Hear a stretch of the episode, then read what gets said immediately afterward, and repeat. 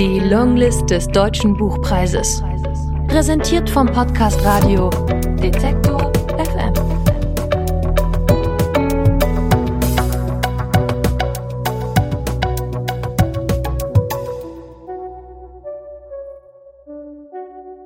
Aus Clemens J. Setz Monde vor der Landung. Gelesen von Gregor Schenk.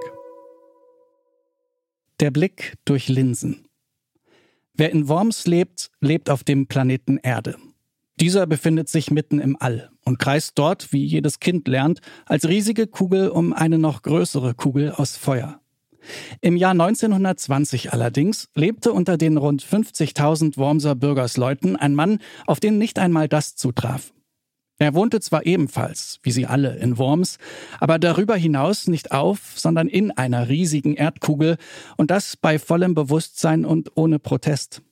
Dabei bewegte er sich nicht etwa spiegelbildlich unterirdisch zu seinen Mitgeschöpfen dahin, nein, er existierte in direkter Nachbarschaft zu ihnen, verdingte und ernährte sich neben ihnen, kam ihnen sogar täglich in Kleidung und Hut auf der Straße entgegen.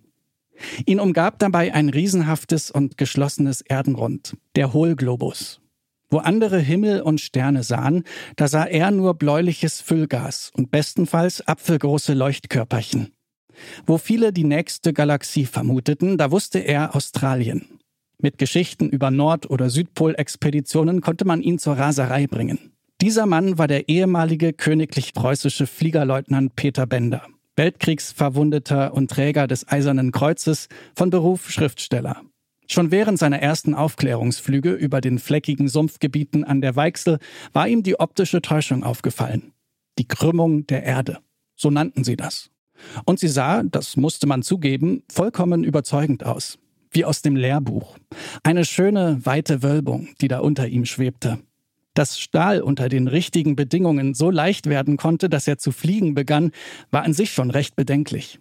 In solchen Momenten war es ihm auch möglich zu begreifen, warum die Menschen ängstlich oder wehmütig wurden, wenn sie im Traum von ihrer Heimat weggepflückt oder fortgeweht wurden.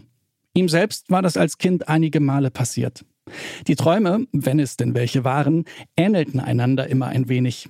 Die Stimmung war die gleiche und auch die Farben. Alles sah bemüht und künstlich aus, wie auf handkolorierten Fotografien. Farbe, wo gar keine sein sollte. Seltsam runde und unscharfe Ecken und Kanten. An manchen Stellen flimmerte die Farbe auch, wie die Ränder einer Öllache. Alle Menschen waren spärlich bekleidet und ihre Konturen unklar. Manche trugen ein grauweißes Funkgerätrauschen anstelle ihres Gesichts. Und er selbst bewegte sich wie in sieben Meilensprüngen durch diese erstarrte Welt. Dann kam jedes Mal der Augenblick im Traum, wo er aus irgendeinem Grund in den Himmel blickte. Doch sogleich bereute er diese Entscheidung, denn sein Blick wurde vom strahlenden Blau magnetisiert und er daran in die Höhe gezogen. Er hatte das Gefühl zu erblinden, und ein tunnelförmiger Wind erfasste ihn, ein rauer, gefräßiger Verbindungskorridor zwischen ihm und dem Äther. Er glitt davon, die Gebäude unter ihm wurden kleiner, der Marktplatz mit dem Obelisken war nur noch ein ernstes, undeutliches Bildchen wie auf einer Zigarrenkiste. In späteren Träumen verstand er, dass der unheimliche Windkorridor ein Fingerzeig gewesen war. Es war seine beginnende Erkenntnis, wie das Weltall in Wahrheit beschaffen war. Vor dem Ludwigsdenkmal war alles schwarz von Menschen. Es gab Musik, Stände mit warmen Kartoffeln und ein winziger Zeppelin. Wie seine großen Brüder mit leichtem Schwebegas gefüllt, wurde von einem Mann mit Zylinderhut vorgezeigt. Das zierliche Luftschiff hing an einem kurzen Seil und der Mann führte es sozusagen spazieren, so wie man es mit einem Hund tat, und erntete dafür Beifall. Das Wormser Volk erfreute sich des warmen Herbsttages. Das Laub auf der Straße war von der Sonne knusprig gebraten. Wenn man darüber schritt, hatte man das Gefühl, es zu kauen. Vor dem Springbrunnen quälte sich eine Blaskapelle. Bender hatte Mühe, seine Nerven ruhig zu halten, während er sich durch den Tumult bewegte. Bei jedem Schritt war ihm, als käme der Erdboden immer um eine halbe Sekunde zu früh an seine Sohlen. Wenn diese Menschen nur wüssten, wenn es nur in ihre Köpfe hineinginge, egal wie, was würden sie dann tun? Würden sie immer noch frei umhergehen, sorglos und zugleich verplant wie Bienen? Das Rauschen der Wasserfontänen brachte ihm etwas Linderung. Außerdem der Wind, der über den Platz blies. Er beliefert die Menschheit mit Luft und sorgt dafür, dass wir nicht ersticken. Im Lichtspielhaus in der Kämmererstraße gab es neue Filme. Und aus diesem Anlass bewegte sich ein von einem lebendigen Straußenvogel gezogener Leiterwagen die Straße entlang. Auf dem Wagen befand sich ein weißes Transparent, auf dem Lichtspielhaus stand. Man hatte sich verschrieben. Bender starrte dem überzähligen S nach. Der Buchstabe erschien ihm wie ein kleiner verirrter Rauchkringel.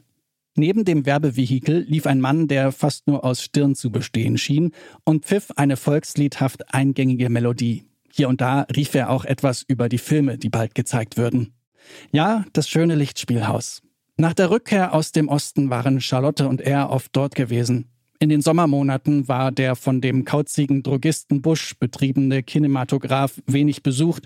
Die Wochenschauen flimmerten von den nebeneinander sitzenden Pärchen mehr oder weniger unbeachtet über die Leinwand und der mitleidige Vorführer ließ gelegentlich sogar die Bühne verschieben, sodass man in der Dunkelheit zu zweit etwas geheimnisvollere, engere Raumverhältnisse genießen konnte.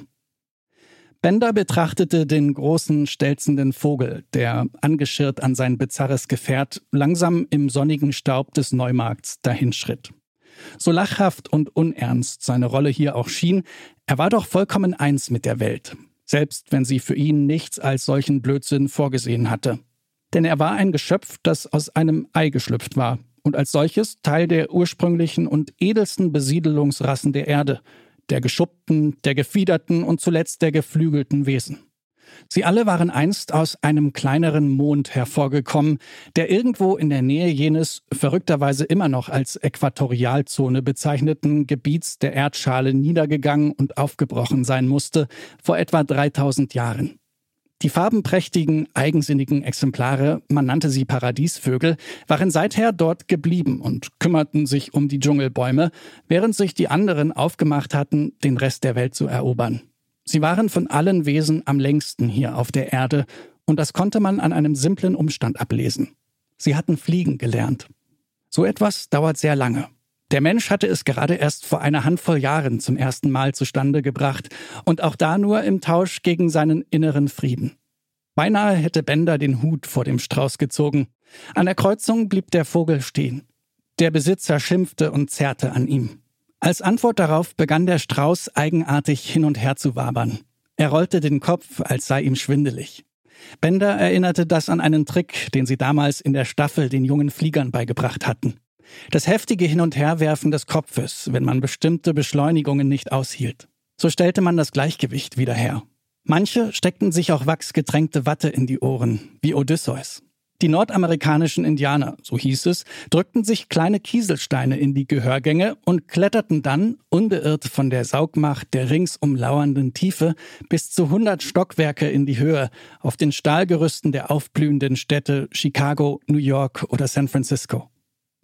Der Strauß eierte nun wild hin und her. Sein Besitzer zog ungeduldig am Wägelchen. Was musste dieses Amerika für ein Land sein? Von dort war die Wahrheit in die Welt gekommen. Bender schaute in den blauen Himmel und peilte die ungefähre Richtung der Ostküste Amerikas an. Anfangs hatte er sich mit dieser Übung noch schwer getan, aber inzwischen wusste er recht genau, wie man schauen musste.